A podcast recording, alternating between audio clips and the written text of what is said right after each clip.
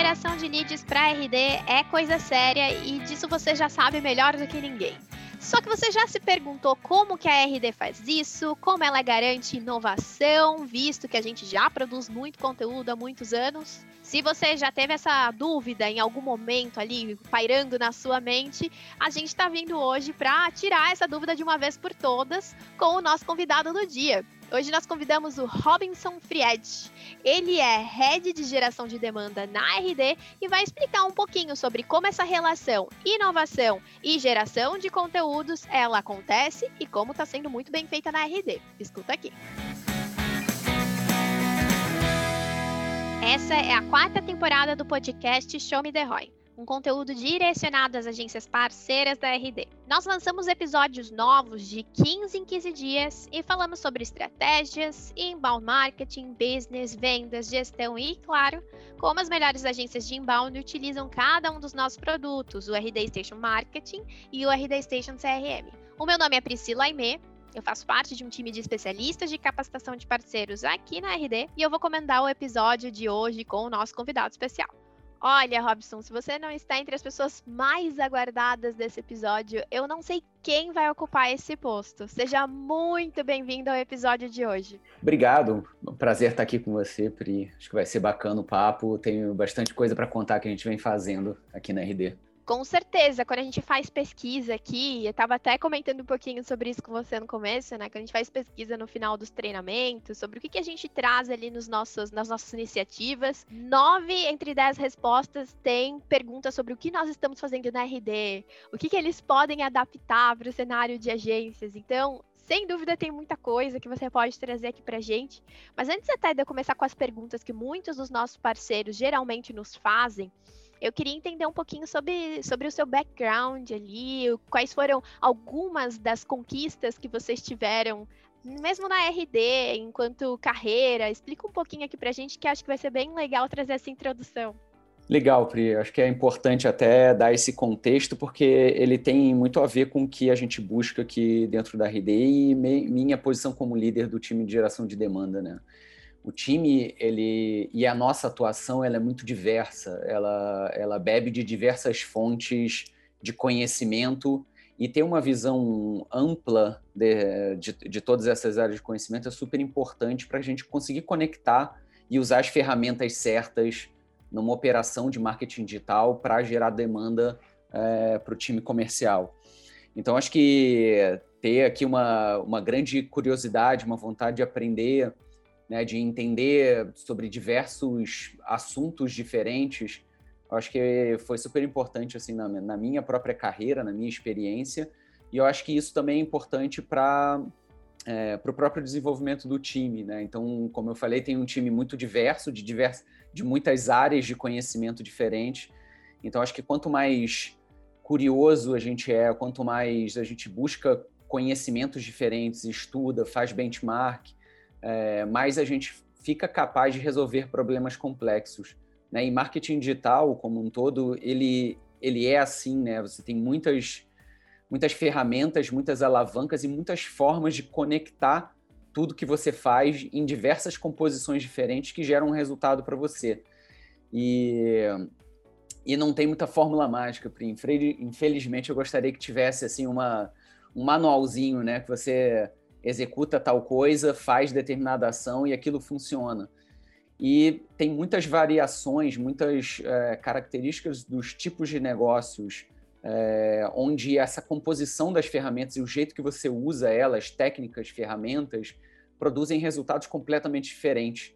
Né? Então, acho que quanto mais conhecimento, quanto mais informação, é, quanto mais curiosidade e teste você fizer, normalmente você consegue resultados melhores. Eu acho que eu fui buscando isso ao longo da minha carreira e desenvolvendo isso com o time também. Então, um time super é, multifuncional, né, com backgrounds também muito diferentes, e todo mundo tem, acho que, essa característica de explorar novas ideias, de ter novos conhecimentos e isso tudo se conectar para a gente gerar um resultado maior.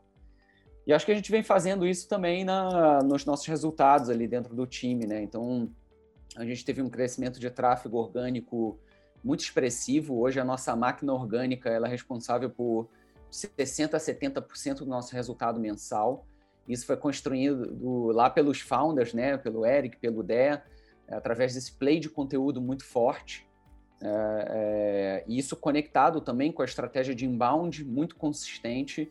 E hoje ela é uma máquina que a gente chama aqui always on, né? Ela está sempre ligada, gerando resultado para a gente. E a gente está sempre otimizando essa máquina para que ela funcione cada vez melhor e gere mais volume de resultado e contribua também de forma orgânica é, para esse, esse bolo de resultado que a gente gera no mês.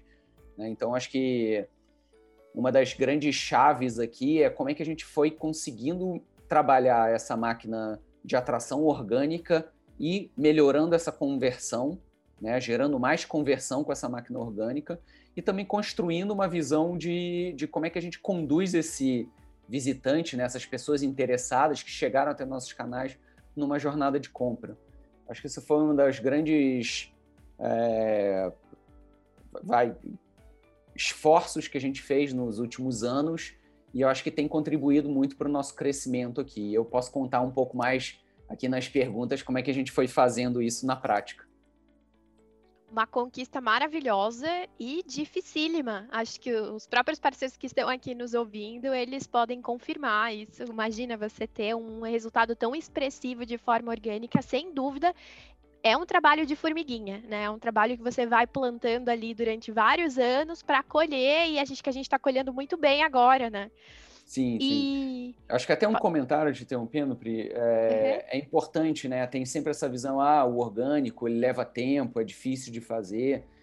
É, sim, existem alavancas também de curto prazo, né, que o orgânico pode ajudar muito, tá? Se vocês fizeram realmente um trabalho de SEO muito bem feito, um trabalho de otimização, CRO, né, Conversion Rate Optimization, é, consistente, você consegue ter ganhos de curto prazo mas obviamente ele precisa ser acompanhado de diversas outras iniciativas que vão abrindo caminho, inclusive para o orgânico, tá? potencializam o orgânico, usando vários outros canais e que te entregam resultado no curto prazo. Também a chave, acho que é fazer bem esse equilíbrio, né? O que você constrói numa visão de longo prazo e que te dá uma, uh, um asset, né? uma, uma garantia, uma previsibilidade de resultado que é fundamental para os negócios crescerem, é, com iniciativas de curto prazo que te garantem aquele resultado do mês planejado. Maravilha, maravilha. Aproveitando até, Robinson, que a gente está é, batendo um pouco nessa questão do, do que vem por trás do que está sendo construído, do que vem por trás de toda a parte que é mostrada ali, né, através das ações, das estratégias de marketing que a gente tem realizado. Eu queria adicionar uma pergunta aqui. Não me mate, tá? Eu não tinha colocado isso no roteiro, mas eu achei que faria, faria muito sentido para o momento. Que foi, eu me lembro quando você estava entrando na RD e as pessoas é, estavam muito animadas porque você estava vindo na época da reserva, se eu não me engano. Uhum. E aí Uh, eu me lembro que imediatamente eu também fiquei muito empolgada com a, ide com a ideia, porque eu me lembro da reserva como sendo uma empresa muito inovadora. Principalmente quando lançava alguma coisa ali nos canais digitais, eu lembro que sempre tinha uma cola muito interessante com alguns aspectos até, né, para fazer uma crítica do que estava sendo demonstrado ou sendo feito pelas outras empresas, mas sempre com muito conteúdo, com uma bagagem interessante e demonstrando ali o propósito da empresa. E aí me veio uh, à mente o seguinte: como que todo esse trabalho que você fez ali na reserva e depois vindo para uma empresa de tecnologia, né? Como que esse background ele acabou que te ajudou nessa fase em que você está de geração de leads para uma empresa SaaS, é, para toda essa realidade que é a RD? Pô, legal, é bacana essa, essa tua exploração, porque eu acho que tem muito do que eu trouxe para cá de bagagens anteriores, tá? E é, acho que, primeiramente, cara, trabalhar no varejo, ele te dá uma casca diferente, tá? Ali tem uma batida muito forte de, de metas e números, e isso exige uma velocidade é, normalmente diferente de negócios B2B. Tá? Então, acho que ali foi uma, foi uma boa escola para mim trabalhar no varejo com esses aspectos. E também é, é, em negócios B2C, como é que você usa diversas ferramentas também para relacionamento e construção de percepção de marca é, para o consumidor final. Então, a reserva ela também sempre teve um DNA muito content driven, assim como a gente. Isso é bem diferente do varejo tradicional, né? Então, que fica martelando muito sobre produto, né, ofertas e promoções. Então, a gente, a gente é, é, eu desenvolvi muito essa visão de como integrar conteúdo em todos os touchpoints que o varejo pode criar, né? sendo eles digitais, no e-commerce ou em redes sociais ou campanhas de posicionamento, também como no varejo físico. E isso foi criando uma, uma visão de campanhas integradas, né, multicanais, que foi muito útil na, na minha vinda aqui para a RD. Né? E junto dessa visão multicanal, acho que também a, a visão de, de criar diálogos com diálogos mais constantes com as pessoas, né, sobre assuntos importantes. A reserva tinha muito esse DNA de, de posicionamento de marca, de questionar é, muito do status quo de diversas coisas e manifestar isso através das campanhas, das comunicações. E eu acho que a gente conseguiu até imprimir isso muito bem em alguns aspectos aqui. Então, nossas, nossas redes sociais, o trabalho que a gente faz nas redes sociais, eu diria que a gente é, tem as redes sociais mais B2C do mundo B2B. Né? Então, a gente fala muito como pessoas e fala pouco como empresa, que eu acho que é uma é, é, algo que as empresas B2B ainda têm uma certa dificuldade, né? ainda falam muito como empresa, tem uma voz muito é, institucionalizada, né? E aqui eu acho que a gente tem uma, uma pegada de proximidade, de conexão e de falar a língua é, daquelas pessoas que estão naqueles canais, que é muito interessante, que acho que isso potencializa também uh, os nossos resultados no final das contas, né? Potencializa o relacionamento com a marca, potencializa a percepção que elas têm da marca e, é, como consequência, acabam fazendo esse relacionamento com o RD ser mais consistente, ser mais verdadeiro. Né? Então, acho que eu trouxe um pouco do varejo, dessa, dessa pegada de conexão com as pessoas que, a gente, que eu vi a gente manifestando aqui em diversos projetos. Né? A gente fez, por exemplo, o RD Summit Live Show, que foi, a gente montou um estúdio né, levando a experiência do Summit para quem não pôde vir para o evento físico, né, fazendo isso de forma online, levando os participantes do, do, do evento é, para conversas paralelas que eles fizeram nas suas apresentações durante o evento físico. Né? E isso gera conexão, isso gera atração para a marca, e isso no final das contas vai gerar lead, vai gerar interesse pelo nosso produto lá na frente. Então, acho que foram formas de, de trazer essa experiência que eu tive no varejo, no B2C, no mercado B2C, para um ambiente B2B e que eram perfeitamente normais na sua essência, né? Que é gerar engajamento, gerar relacionamento, gerar diálogo com essas pessoas. E eu acho que isso foi super importante aqui na minha chegada e eu, eu acho que consegui imprimir ali uma, uma, algumas entregas legais nesses casos que eu falei aqui que ajudaram a gente nesse, nessa evolução nos últimos quase três anos que eu estou aqui na RD. Não, sem dúvida. Uma coisa que me vem à mente aqui enquanto você está falando é a RD, sim, é, desde de, antes, eu acho, né? Era até mais fácil para a RD demonstrar que ela conversava ali diretamente com o cliente, por mais que fosse né, um B2B, ela conversasse também com pessoas. É, mas era um pouco mais fácil antes porque a RD era menorzinha. Conforme ela vai crescendo, é, penso eu que a gente tem a tendência a conversar cada vez mais com clientes, né? Então, pelo menos demonstrar isso através da nossa comunicação. E a RD ela veio muito na contramão. Eu acho que nos últimos tempos ela tem cada vez mais demonstrado que ela conversa com pessoas, a questão da humanização dentro dos nossos, das nossas ações, dos nossos conte conteúdos, elas são muito fortes, e eu acho que até explica um pouco é, desse diferencial que a RD tem, que um RD Summit tem, porque muitos perguntam também sobre isso ali no dia a dia, né? Como vocês conseguem criar essa energia? Como vocês conseguem fazer com que um R-Doer, ele no dia de um RD Summit, ele se doe tanto?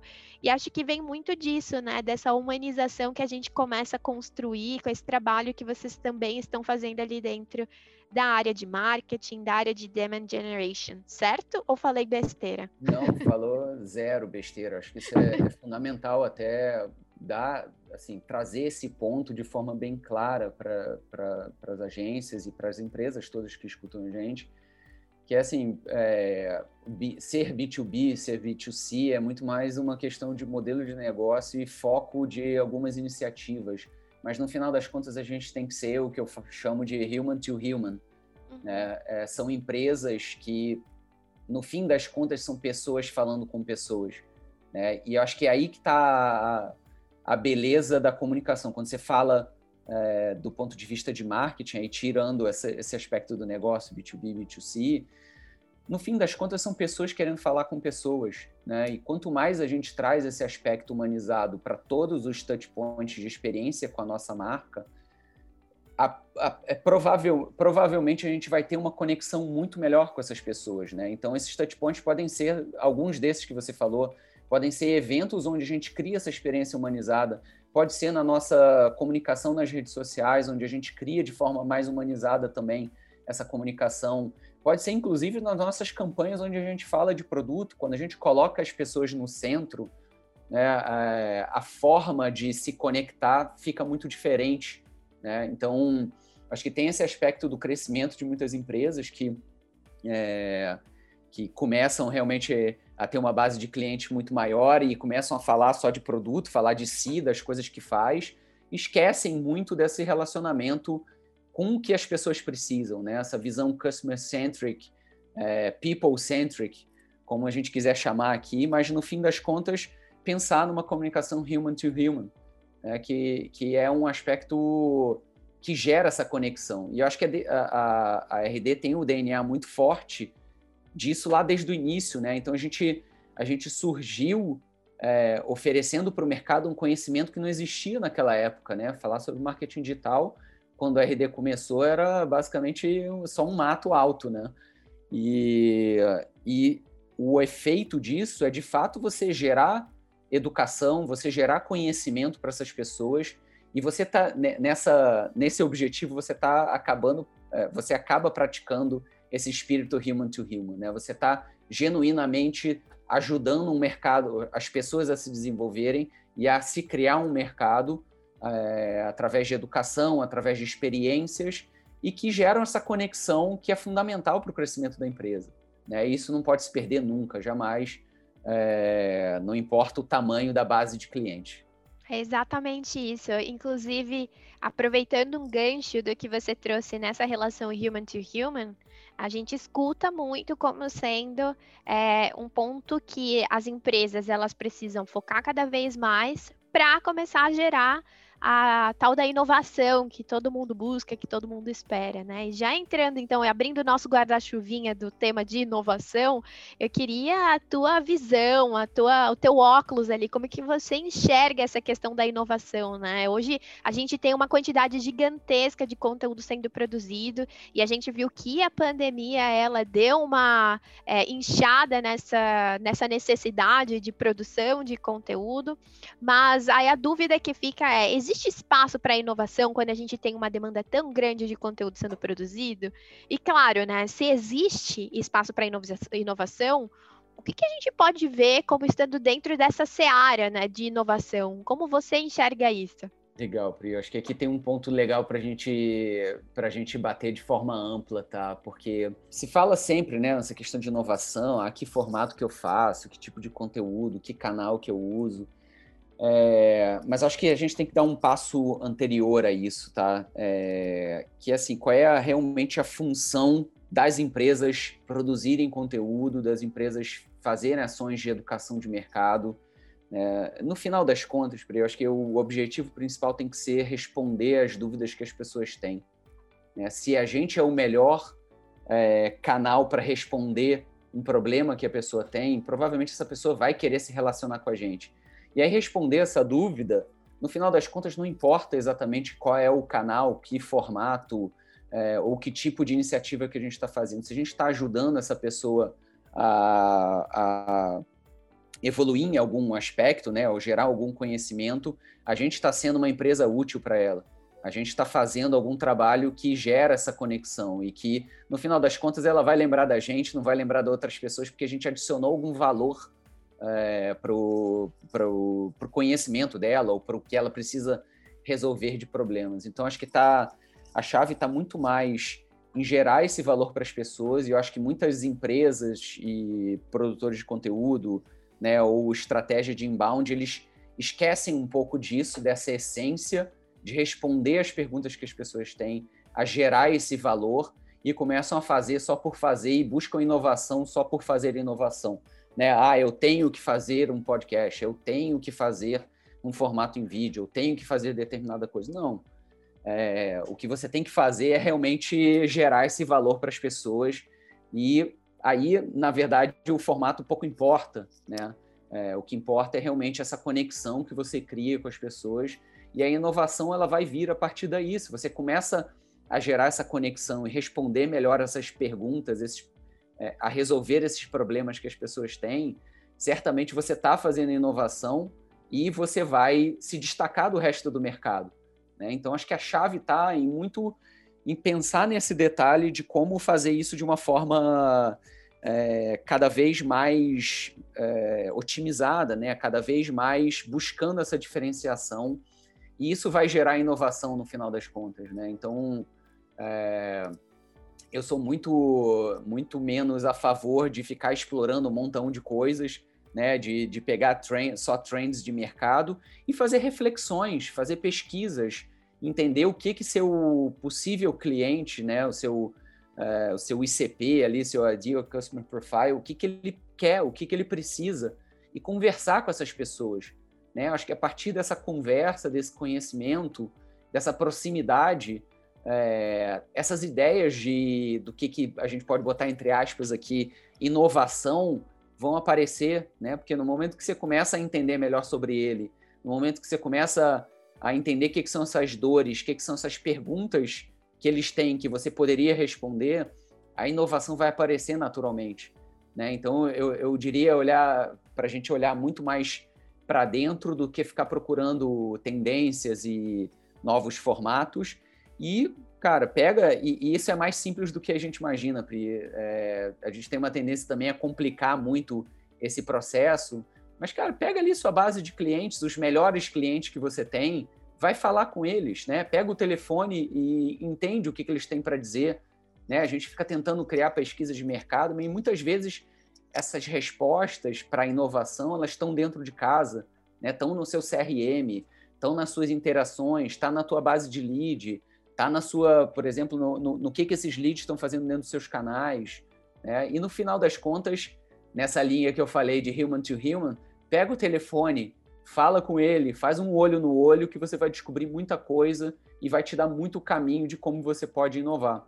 Perfeito muito bem colocado. Eu acho que você trouxe um ponto que a gente é, tem mencionado com alguma frequência aqui, inclusive, Robinson, quando a gente traz parceiros é, e eles vão tentar demonstrar um pouco do que eles estão fazendo, eles batem nisso, né? Eles batem que, cara, você tem que conversar melhor, você tem que responder melhor as perguntas que eles têm, você tem que talvez demonstrar cada vez melhor como o teu produto ou o teu serviço ele resolve a dor daquela outra pessoa e não necessariamente ficar com, criando coisas mirabolantes, né? É muito do que os nossos parceiros trazem aqui também. Eu achei perfeito você colocar isso, porque às vezes as pessoas, quando veem algo que a gente faz de diferente, pensam que a gente está sempre colocando coisas novas, geniais ali, né? E tem muito sendo feito por trás ali que precisa ser feito e que é do básico, né? Que você já tinha mencionado antes. Uhum. Até aproveitando o momento e é, falando um pouquinho mais sobre essa questão é, da quantidade que nós temos de conteúdo, me, eu, eu lembrei de uma coisa interessante. É, no início da RD, é, assim como você mencionou antes, né? Era um mato grande. Uhum. Tudo que a uhum. gente via aqui era meio que populado em termos de, claro, né? Marketing de, marketing de conteúdo, inbound marketing era bem populado pela RD no mercado. Mas agora a gente já vê é, muita gente apostando no conteúdo, já vê que é, é, é um formato que gera valor, que gera essa conexão. É, e a gente começa então a entrar no quesito que é, ok, então vamos manter o que nós estamos fazendo, ou pelo menos responder melhor essas perguntas, ajudar melhor nessas dores, mas como que eu posso me diferenciar quando tem algumas outras pessoas, algumas outras empresas que já estão apostando na mesma estratégia, né? Hoje a gente vê que é, to, a maioria das empresas estão vendo o conteúdo como uma porta ali para chamar cada vez novas pessoas a conhecerem seus, suas empresas.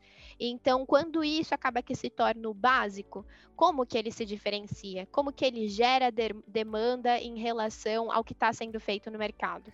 Tá, é, eu acho que tem, tem também aqui duas camadas para a gente explorar, tá? Uma é sobre realmente é, o quanto que isso era um mato alto e, e, quando, e como que hoje está todo mundo ali, né? Então, assim, o que isso significa? Hoje a gente tem muito mais competição por atenção nos canais digitais, né? Então, todas as iniciativas de marketing digital como um todo, aí eu falo estratégia de canais, de, de vai e-mail, mídia paga, de conteúdo, é, hoje tem muito mais gente fazendo, né? Então acho que é, fica naturalmente mais complexo você fazer qualquer coisa e se destacar, tá?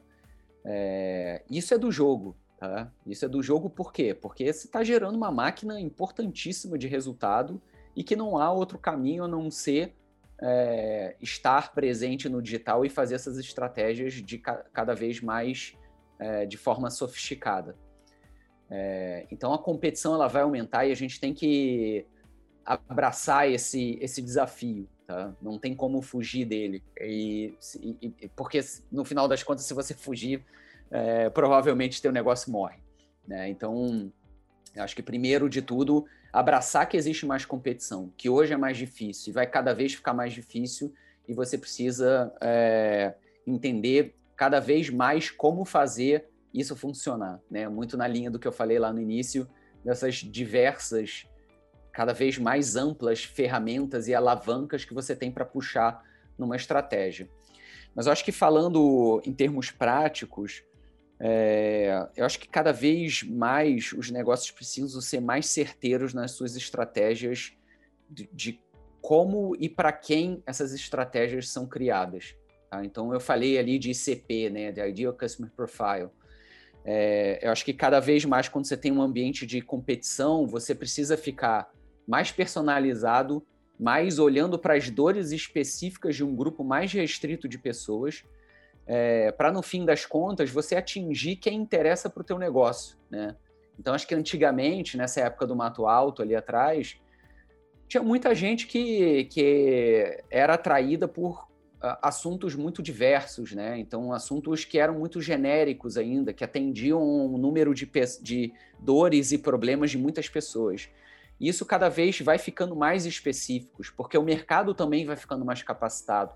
Né? Então, se você continua falando da mesma forma genérica, é, superficial, e não entra no detalhe dos problemas que você é, que as pessoas querem resolver, é, a possibilidade de você ser genérico e você não ser relevante no meio desse mundo de pessoas fazendo estratégias, estratégias digitais também é muito grande, né? Então acho que o segredo aqui é quanto mais você ser personalizado, focado num perfil específico de pessoas, né? Que podem ser as pessoas de negócio, podem ser alguns segmentos, nichos específicos, e você começar a entender no detalhe quais, quais são as dores dessas pessoas, né? E o que, que você pode ajudar elas a resolver, a chance de você se diluir nesse mar de pessoas fazendo estratégia, empresas fazendo estratégias digitais é muito grande, né? Então acho que o segredo está aqui em como você é, não só numa estratégia de conteúdo ser muito mais focado nas dores dessas pessoas, mas também como você numa estratégia de canais levar esse conteúdo para essas pessoas, né? Achar os canais onde essas pessoas estão, onde elas estão consumindo informação e realmente entregar no momento certo. É, e mais do que nunca, acho que o clichê ali de entregar a mensagem certa no momento certo é verdade nesse, nesse mar de concorrência que começa a crescer e começa a ficar mais complexo. Então, acho que a chave dessa diferenciação, a chave para você ter mais sucesso nas estratégias, é você ser o máximo específico possível em responder essas dúvidas de um grupo cada vez mais restrito de pessoas e entregar para elas uma experiência é, cada vez mais conectadas com o momento que elas estão vivendo ali, né? Pode ser um e aí eu conecto até a, a ideia de jornada, né? Se você entrega uma informação que está ali no fundo de funil, no momento de decisão de produto, para alguém que nem sabe quais são os problemas que ela tem para resolver, a chance de você se conectar com ela e de você ser relevante é muito pequena. Né? Então, quanto mais você entende sobre jornada, é, a jornada desse seu ICP, né? E, e, quais são os canais onde ele está e que tipo de conteúdo você deve entregar no momento certo, mais chances de você ter sucesso numa estratégia dessa. Né? Então, aí, personalização, é, automação, segmentação entra muito na, nessas estratégias de uma forma geral. Não só para o conteúdo que você produz, mas como você faz isso chegar nas pessoas de forma proativa. Então, aproveitando até esse ponto que você trouxe, é, eu me lembro que um pouquinho antes de toda a pandemia acontecer, a gente já escutava os nossos parceiros falando que muitos dos seus clientes vinham com uma mentalidade de que ah, o marketing de conteúdo ele não está funcionando mais, ele não está fazendo mais tão sentido, sentido ou trazendo tantos resultados. Mas a partir do momento em que a gente tem em mente isso que você nos trouxe logo no comecinho da tua fala, né, que foi é, essa é a regra do jogo. A partir do momento em que a gente entende que vai ficar cada vez mais difícil de você se diferenciar, porque outras pessoas vão começar a utilizar da mesma estratégia, você vai aprimorando o que você está fazendo e vai se conectando cada vez mais com a dor do teu cliente, da pessoa que você está se comunicando do outro lado. Uh, imagine, né, agora conectando com muito do que os nossos parceiros nos traziam, imagine se esses clientes tivessem parado porque não acreditavam mais nisso, né, cansaram às vezes de fazer a estratégia, uh, como não teriam ficado ali uh, para trás, né, visto que o que as pessoas mais apostaram, principalmente com o início da pandemia, foi em conteúdos, foi em ações de, de para você promover para aquelas pessoas um pouco mais do que você é, do que você faz e de como você pode solucionar essas dores. Inclusive, eu estava lendo um artigo recentemente que falava sobre a volta das newsletters. A gente tem falado há anos sobre a importância de você se comunicar com a pessoa so, através de um e-mail, e hoje a newsletter ela está sendo um canal que as pessoas estão apostando muito, porque novamente estão vendo o quanto a pessoa se engaja com o conteúdo que chega ali na caixa de entrada dela, né? Enfim, é mais uma reflexão aqui que eu trouxe, porque é, a gente, quando tem em mente que a regra do jogo é essa, a gente vai, vai ficar cada vez mais difícil, a gente precisa se puxar nessa situação, a gente não desiste, mas a gente melhora, né? O que a gente já faz. Uhum. É, acho que nesse aspecto eu, eu trago aqui para discussão o quanto que a gente precisa, dentro de uma estratégia de marketing como um todo, ter a cabeça de teste, né? É um, um growth mindset, né? De você realmente experimentando pequenas iniciativas com alguma visão, né? Testando hipóteses e com isso você ir vendo o que, que são os resultados que elas geram e, e construindo né, o teu caminho em cima dessas percepções que você tem muitas vezes em curto prazo. Né? Então, isso remete ali ao que eu falei no início, que não tem bala de prata, não tem fórmula secreta, e é um processo de otimização constante. Né? É, talvez fosse mais confortável lá no passado, onde você tinha ali, né, cara, as grandes verbas de mídia, você botava um anúncio, vendia horrores, e você tinha pouca competição, você tinha poucos canais, você tinha pouca, até possibilidades de testar. Né? Então, hoje você tem muitos canais, muitos, é, muitas formas de construir essa estratégia, e a forma de achar esse caminho é realmente testando, né?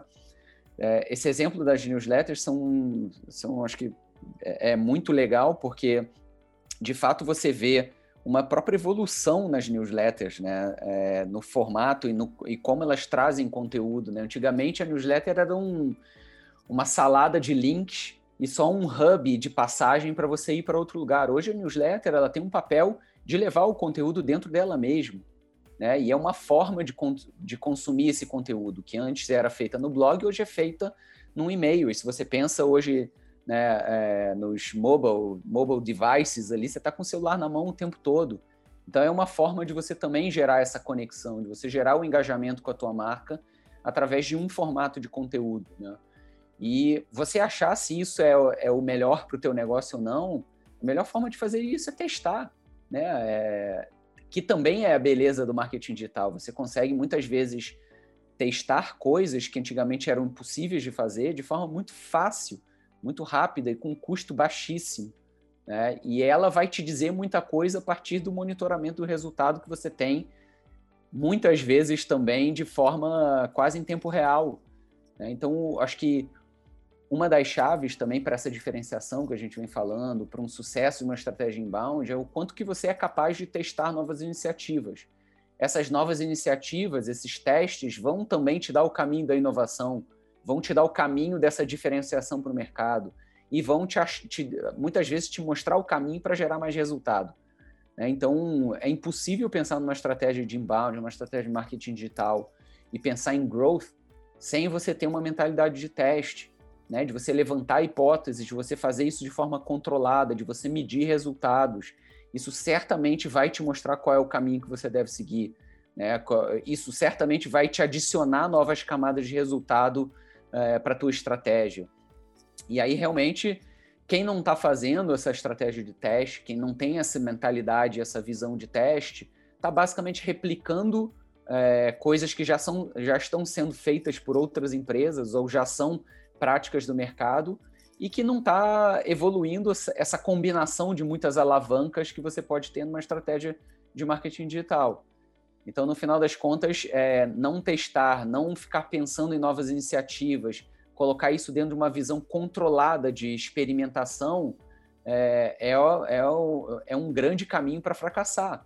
Né? Então, o que, eu, o que eu tenho a dizer, assim, cara, Newsletter pode ser um dos caminhos legais, mas você também pode testar iniciativas em diversos outros canais. Você pode testar coisas no YouTube, você pode fazer podcast, você pode, é, você pode fazer parcerias com outras empresas, você pode ter canais de afiliados, você pode ter indicação, você pode ter tantas coisas que você pode testar e que te diferenciam no mercado e que podem ser formas de levar conteúdo e de gerar esse engajamento se você não fizer, a, chance de você não se diferenciar e não inovar é muito grande. É, e aí a chance de você é, não ter o crescimento esperado também é muito grande. Perfeito. É, e até aproveitando que você falou sobre essa mentalidade de crescimento, é, eu imagino que quando vocês sentam ali para analisar uma campanha, uma estratégia que foi feita, vocês dão uma olhada ali em tudo que vocês mandaram muito bem, né? Que vocês é, podem entender ali como sendo os, os highlights daquela entrega, antes mesmo de vocês começarem a pensar no passo de aprimoramento, né? No que vem ali na frente para vocês é, fazerem um resultado ainda melhor num próximo passo. Mas dentro ainda dessa esfera, né, de analisar o que está sendo feito bem, é, o que, que vocês levam em consideração é, principalmente quando vocês começam a identificar os resultados, é, o que, que vocês levam em consideração para definir se aquele conteúdo, aquela estratégia, ela foi boa de fato, ela teve pontos positivos e o que são esses pontos positivos quando vocês fazem essas ações de identificação de melhoria?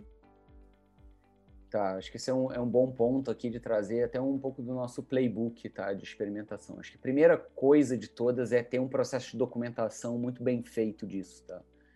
É, e o porquê a documentação, né? Isso impede que você cometa o mesmo erro duas vezes lá na frente, tá?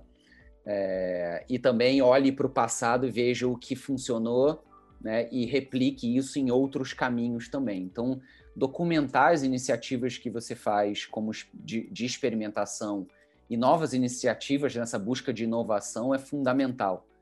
E assim, não tem também, cara, uma fórmula secreta para isso, você pode fazer isso no Trello, você pode ter ali uma, uma, lista de experimentos que você pode fazer e você tem documentado qual, quais foram os resultados, tá? Outra, outra coisa fundamental nisso é você entender que que métrica você quer impactar é, com essa experimentação, com essa, com essa visão de, uh, de inovação que você quer promover. Né? Então, se você não sabe que métrica impactar, você não vai saber como medir aquilo e você não vai saber se você teve sucesso com aquela iniciativa. Né? E isso vai ser também o, o fator determinante para saber se aquilo funcionou ou não, se você deve insistir naquele caminho ou não. Se você não tem essa visão, provavelmente você está jogando recurso e tempo fora. Né? Então, saber que métrica você vai impactar com determinada iniciativa é fundamental e realmente fazer um exercício de criação de hipóteses, né? De, de entender, cara, o que, o, o que métrica você quer impactar e o que, que você pode fazer de ação uh, eh, para impactar aquela métrica. Uh, e com isso você está, na verdade, criando um plano de experimentação dentro da sua companhia, né? E, e por último, você ter realmente banda de energia, de recurso do time para trabalhar nessa visão de experimentação, nessa metodologia de experimentação. Se você está com o seu time 100% comprometido em só fazer o playbook atual, só executar, só executar é, e não testar, provavelmente você vai continuar tendo os mesmos resultados sempre. Né? E nessa linha de aumento de competição, provavelmente esses resultados seus vão diminuir no, no longo prazo. Né? Então tem que ter banda do time para experimentação, tem que ter processo de experimentação e teste. Né? Com isso você vai achando essas alavancas de crescimento essas alavancas de, de inovação que vão gerar mais resultado para você, que vão gerar essa diferenciação. Né? Então, acho que a metodologia aqui também é super importante. Maravilha, Robinson. Aproveitando que você falou sobre um dos pontos que tem que, que, os nossos parceiros mais perguntam para a gente, principalmente tem dúvida com relação à nossa área de marketing, é, eu queria ver se a gente pode colocar uma lupa nesse ponto para você falar um pouquinho mais, entendendo, claro, que existia um universo por trás desse tópico, que a gente poderia dar 10 aulas sobre o tema, mas entendendo um pouquinho mais sobre a questão das metas. Você falou, a gente precisa ter objetivos claros e entender o que, que, que meta a gente está alcançando com aquilo, quais são as métricas que a gente também quer alcançar. Como que hoje na RD, especificamente na questão de meta de geração de demanda, a gente define essas metas, se existe algum acréscimo padrão que a gente faz ali mês a mês na geração de demanda, ou se a gente já calcula isso de forma mais personalizada, existe algo até que você possa compartilhar conosco e com os parceiros para facilitar até a vida deles ali quando eles estão olhando aquele mar de números e precisam identificar o que, que eles vão escolher, o que, que eles vão priorizar? Ah, isso, é, isso é um negócio muito legal, a gente poderia ficar horas aqui conversando, e eu acho que é, também é a chave de muito sucesso ou fracasso das empresas, tá? Eu acho que tem uma, uma visão para a construção dessas metas que impactam aqui o, o, a minha área, por exemplo, que vem dos objetivos de negócio, né? Vem da onde para onde o negócio quer crescer e o quanto que ele quer crescer. E obviamente esse o quanto ele quer crescer tem muito a ver com o seu próprio histórico de crescimento, com o seu tamanho atual, né? E esse essa essa meta de crescimento do negócio tem muito a ver com o sucesso tem muito a ver com como você encadeia e cascateia esses objetivos até o nível do seu IC, do seu estagiário que está lá embaixo. Né? Então, acho que o segredo está em como você desce de forma estruturada essas metas é, em todos os níveis da companhia, alinhados ao plano de crescimento e aos objetivos principais da companhia. Né? Então, aqui na RD a gente tem muito claramente ali é, todo o plano estratégico dividido com, com a companhia inteira de forma muito transparente. Então a gente sabe quais são as prioridades da companhia e o quanto que a gente quer crescer. Isso impacta diretamente como é que a gente constrói as metas, né, e como essas metas descem para as suas áreas e como é que essas prioridades se encaixam na entrega dessas metas. Então acho que o segredo está você encadear muito bem como você desce essas metas para o time e como você vai fazendo isso é, no nível de área, no nível é, individual, no nível até o estagiário, e como isso tudo contribui para a entrega da meta principal. Né? Então, a gente tem ali o nosso plano de crescimento da RD, isso desce para a gente em demand generation como né, a meta de, de nova receita recorrente e eu faço todo o plano junto com o time de como é que essas metas impactam no trabalho de cada pessoa dentro do time. Né? Se a gente consegue fazer isso de forma muito bem conectada, desenhando o que, que são esses KPIs, o que, que são os principais objetivos é, e key results da área, a probabilidade da gente conseguir entregar essa meta maior da companhia é, é muito maior, né?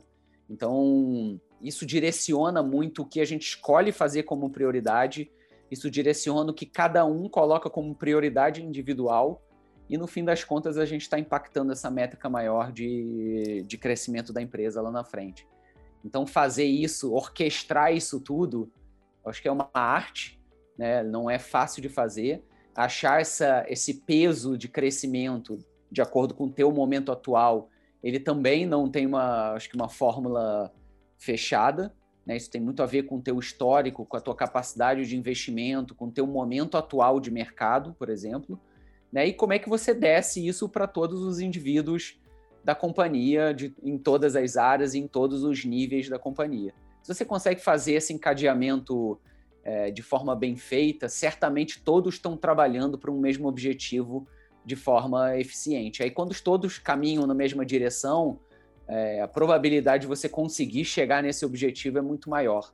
Né? Então, acho que aí tá, tá uma dica que eu acho que a gente faz é, bem na RD, tá? e que acho que todos os líderes de áreas aqui na RD estão buscando cada vez mais alinhamento nesses objetivos comuns e como é que a gente desce para os times como objetivos individuais. E aí, se a gente faz isso de forma bem alinhada, a gente certamente vai gerar resultados mais expressivos lá na frente. Sem dúvida, fazer isso é uma arte. Eu ainda me pergunto como vocês conseguem fazer isso tão bem, porque é tudo muito conectado. Então, de verdade, que trabalho sensacional, Robinson. Parabéns mesmo.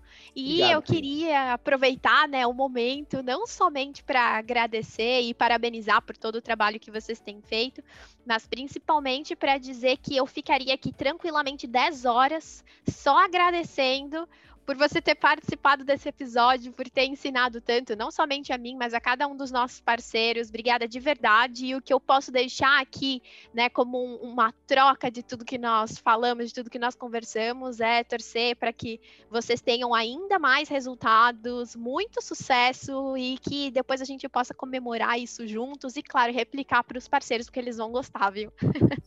Perfeito, não, Pri, eu que agradeço aqui o papo, cara, adoro falar sobre essas coisas e realmente me coloco super à disposição de todo mundo que está ouvindo aqui para trocar mais ideias, para trazer é, pontos de dúvida. Eu tento sempre apoiar e responder todo mundo que, é, que quer se aprofundar nesses tópicos que eu trouxe aqui, então contem comigo e foi ótimo estar com vocês, eu também poderia ficar aqui horas e horas falando. É, então, muito obrigado pela oportunidade aqui, Pri. E queria aproveitar o momento para agradecer você que ficou até aqui nos acompanhando, escutando esse episódio. O meu muito obrigada. Se você quiser ver algum tema por aqui, nos envia um direct no rd.partners, que com certeza a gente vai providenciar. Nós estaremos juntos daqui duas semanas, com, claro, novos convidados e muito show me the Roy. Até mais. Tchau, tchau.